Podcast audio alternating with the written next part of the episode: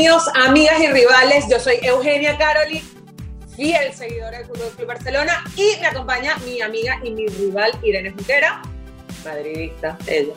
Pero bueno, hoy venimos a hablar de un tema neutro, neutrito, para que haya fluya la paz y el amor aquí en esta rivalidad.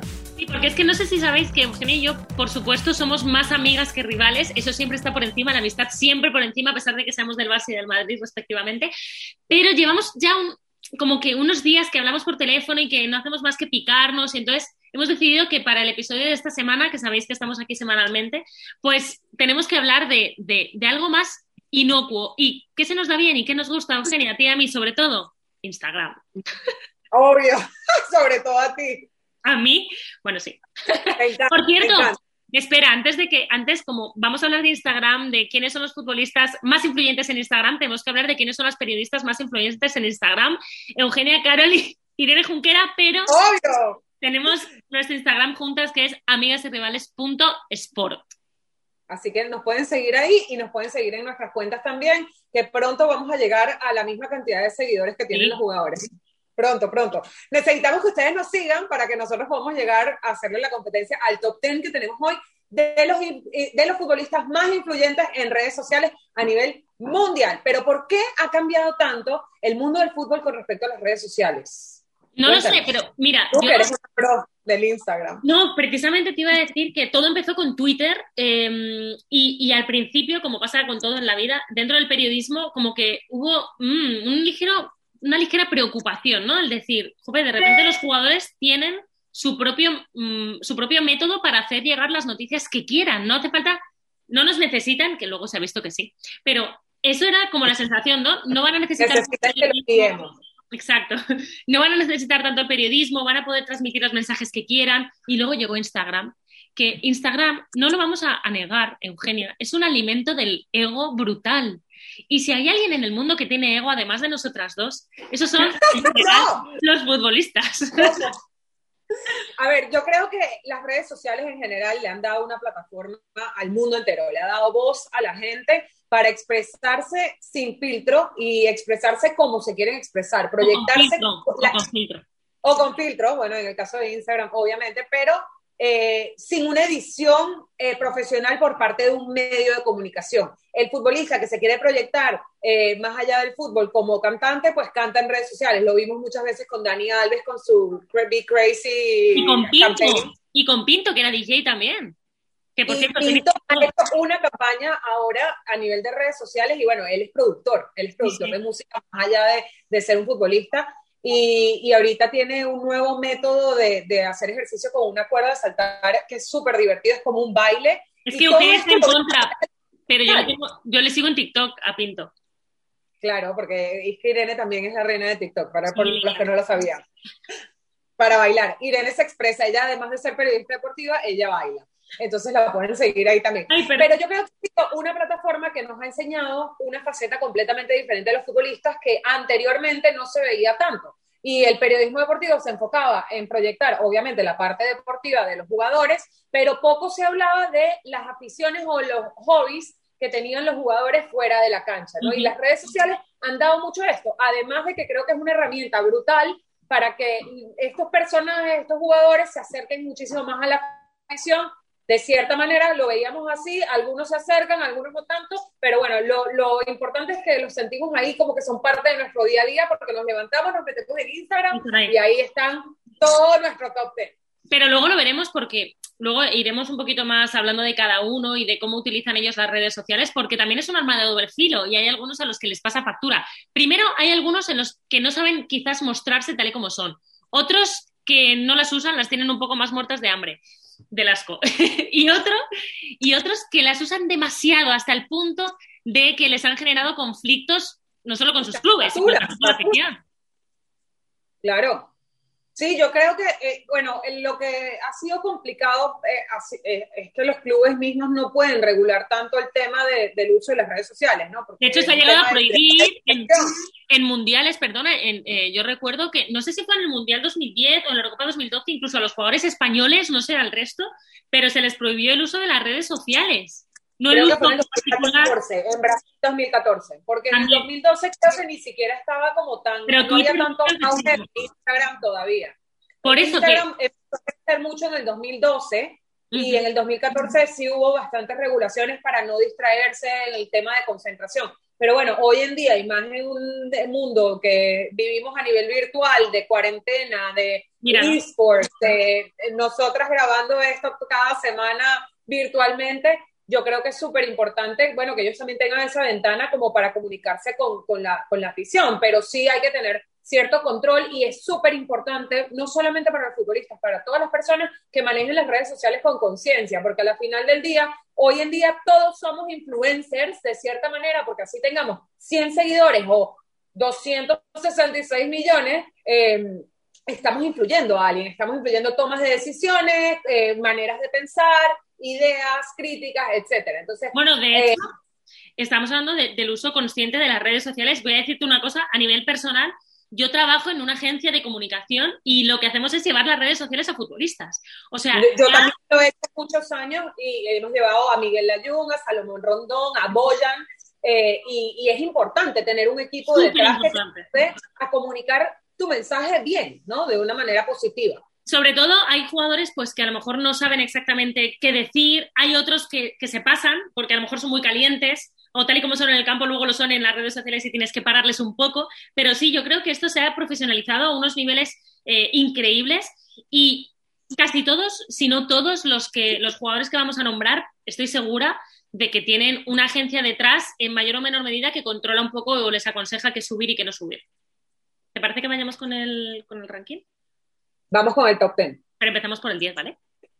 Bueno, y arrancando nuestro top 10, tenemos a Sergio Ramos, capitán del Real Madrid, que a mí me sorprendió un poco. Ah, yo pensé que tendría más seguidores. Sergio tiene 43 millones 200 mil seguidores, que bueno, que eso mañana pueden ser 500 mil y, y al día siguiente 43 mil, 44 millones. Entonces, tú me contabas, antes de que empezáramos a grabar este, este, este capítulo, este episodio, para que nos entiendan en todos lados, que Sergio Ramos tiene una campaña y toda una estrategia de redes sociales detrás de él. Por súper supuesto. O sea, eh, si os fijáis, Sergio Ramos ahora mismo, antes no era tanto así, ¿verdad? Y ahora mismo, aparte que es súper activo en redes sociales, en Instagram, es increíble todo lo que sube de vida personal, sus hijos, canciones, eh, Canelita, por ejemplo, que es su amigo, su yeguada. O sea, sabemos prácticamente todo de Sergio Ramos por sus redes sociales, pero sobre todo está muy enfocado en que se note y que se vea todo lo que se cuida, que es un jugador que va a hacer ahora mismo 35 años y que, y que está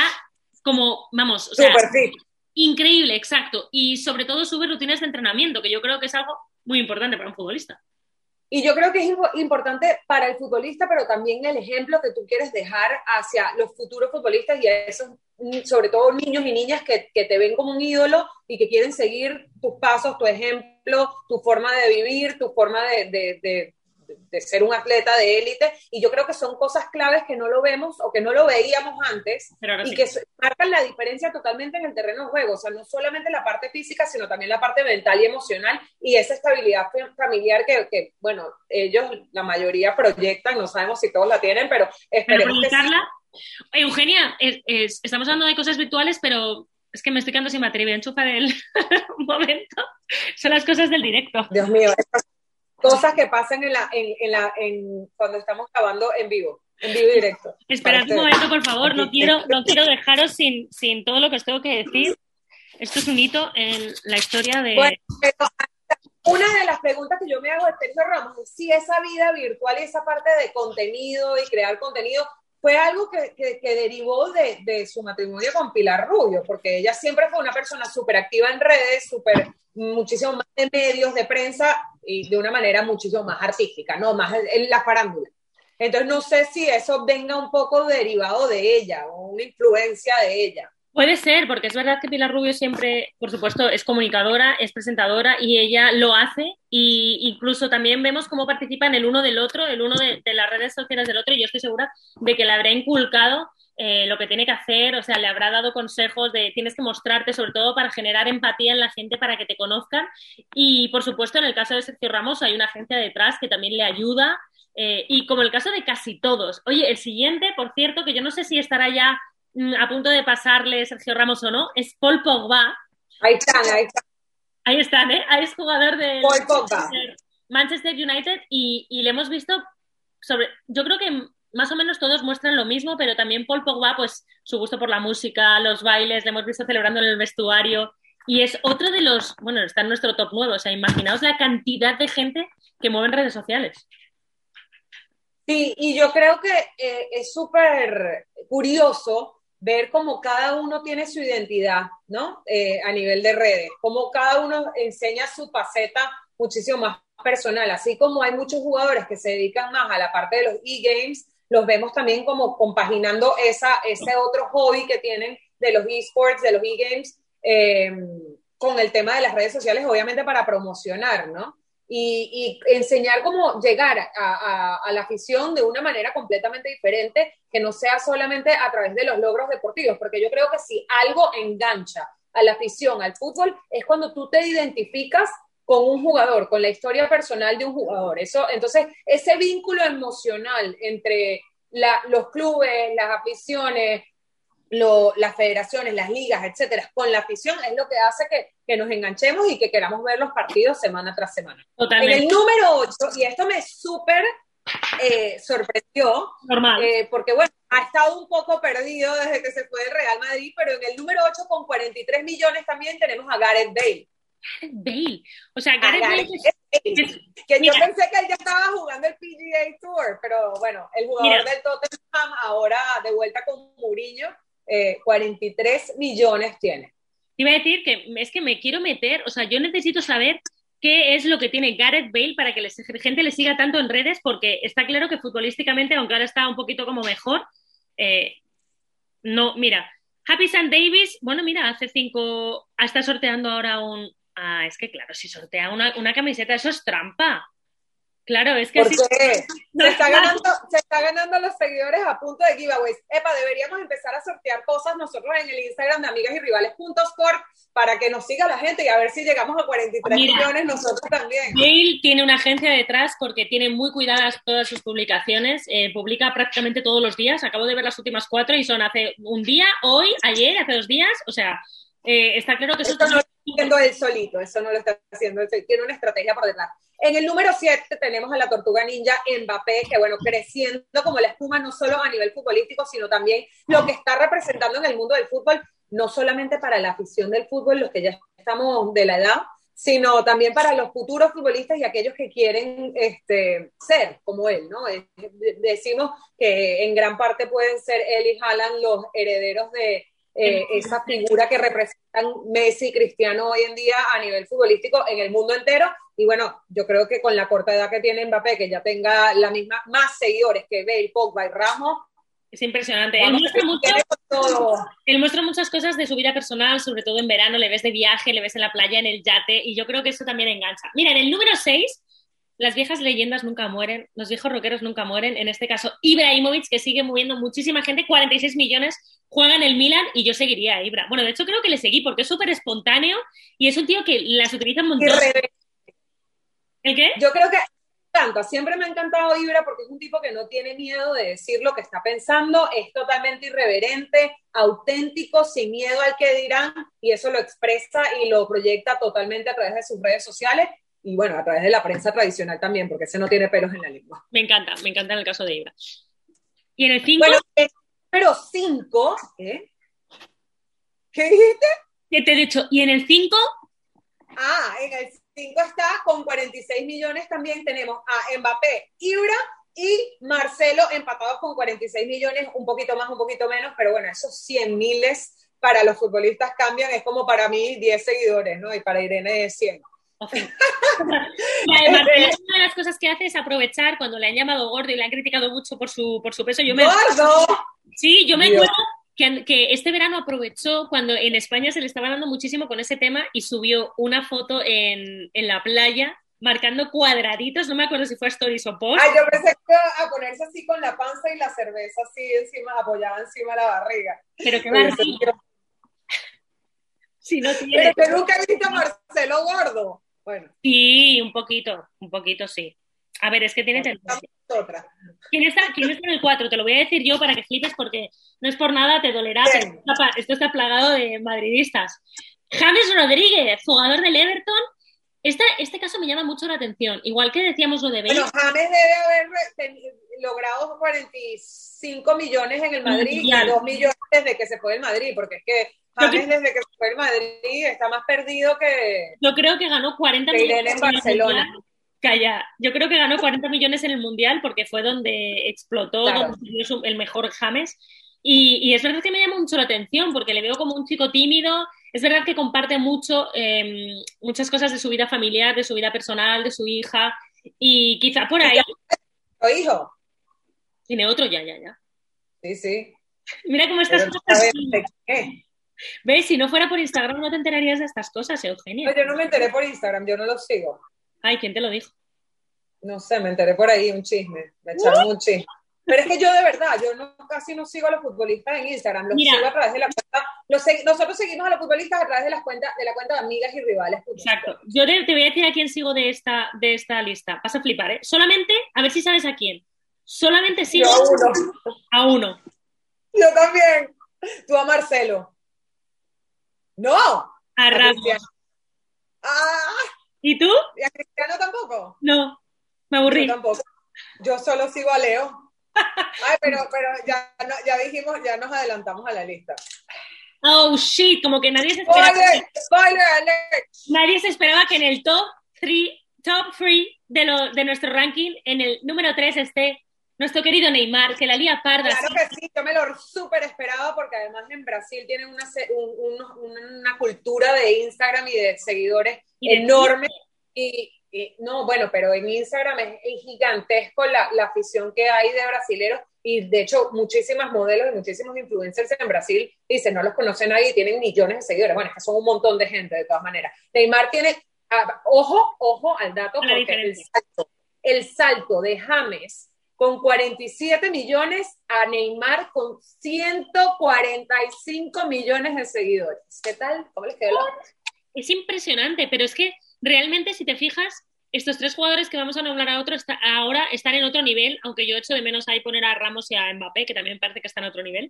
Pero efectivamente Neymar mueve muchísimo. En Brasil es increíble su poder. O sea, lo que supone Neymar es, es algo exagerado y aquí sí que te puedo decir que no creo que tenga una agencia detrás porque la lía muchas veces, la lía parda en Twitter, la lía... Aquí es donde hablábamos de cuándo puedes meter la pata teniendo redes sociales, cuándo te vas de viaje o te vas de fiesta y lo subes, no hagas eso, por favor, si estás de fiesta, guarda tu móvil. Y ese es el, Neymar es el claro ejemplo de lo que no hay que hacer o de lo que hay que tener un poquito más de cuidado, aunque a nosotros nos encante. Bueno, yo creo que Neymar también da como esa comidilla para que la gente hable de él tanto dentro como fuera del campo y le encanta, le encanta, le encanta expresarse eh, a través de redes sociales, decir lo que piensa, es un poco como Ibra en ese sentido, ¿no? Lo que pasa es que, bueno, creo que tiene muchísimos más focos encima que Ibra y por eso también le repercuta y también es un poquito, un poquito más mala conducta, no sé, no solamente de lo irreverente y las cosas que dice o que le dice a los periodistas, sino en general eh, es más, digamos, rumberillo, ¿no? Ay, ¿quién está en el número dos?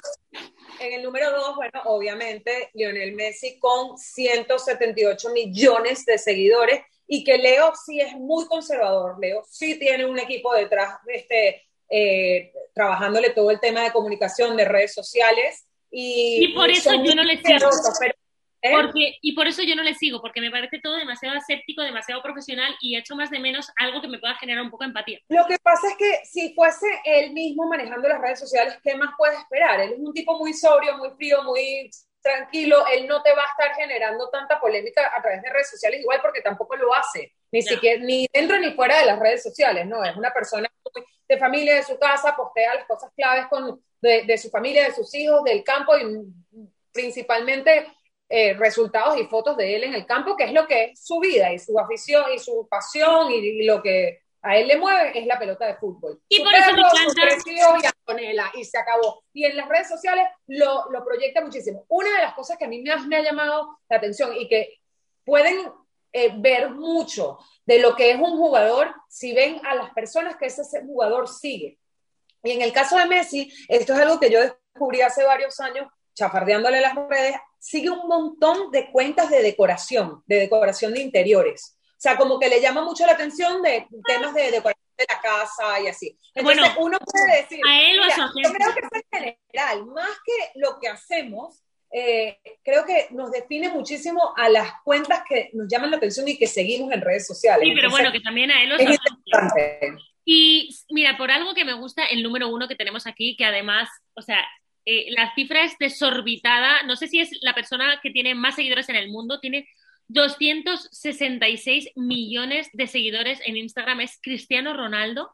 Cristiano lo sube todo, todo y todo muy cuidado. Cualquier vídeo que suba, cualquier foto. Pero ¿qué pasa? Que atrae tanto, tiene una vida tan como tan variada, con sus 200 hijos, con su mujer, con todo lo que entrena, con, o sea, es impresionante y genera muchísima curiosidad porque es como un mundo de glamour muy alejado de lo que proyecta Messi, pero también súper interesante y a mí sí que me produce pues más curiosidad y también entiendo que tenga tantísimos seguidores. Bueno, Cristiano, lo que pasa es que es, este, es el reflejo de este jugador que se lo ha currado para llegar a donde está. Y, no, y más allá de ser el jugador de nuestro top ten, el número uno es la personalidad del mundo con más, más seguidores en, a nivel de redes sociales del mundo. O sea, no futbolistas, no atletas, la personalidad con más seguidores en redes sociales en el mundo. Y, este los siguientes, y los siguientes vamos a ser nosotras, así que seguidnos en amigaserivales.sport en Instagram y os mandamos un beso porque nos vemos la semana que viene, ¿no, Genial.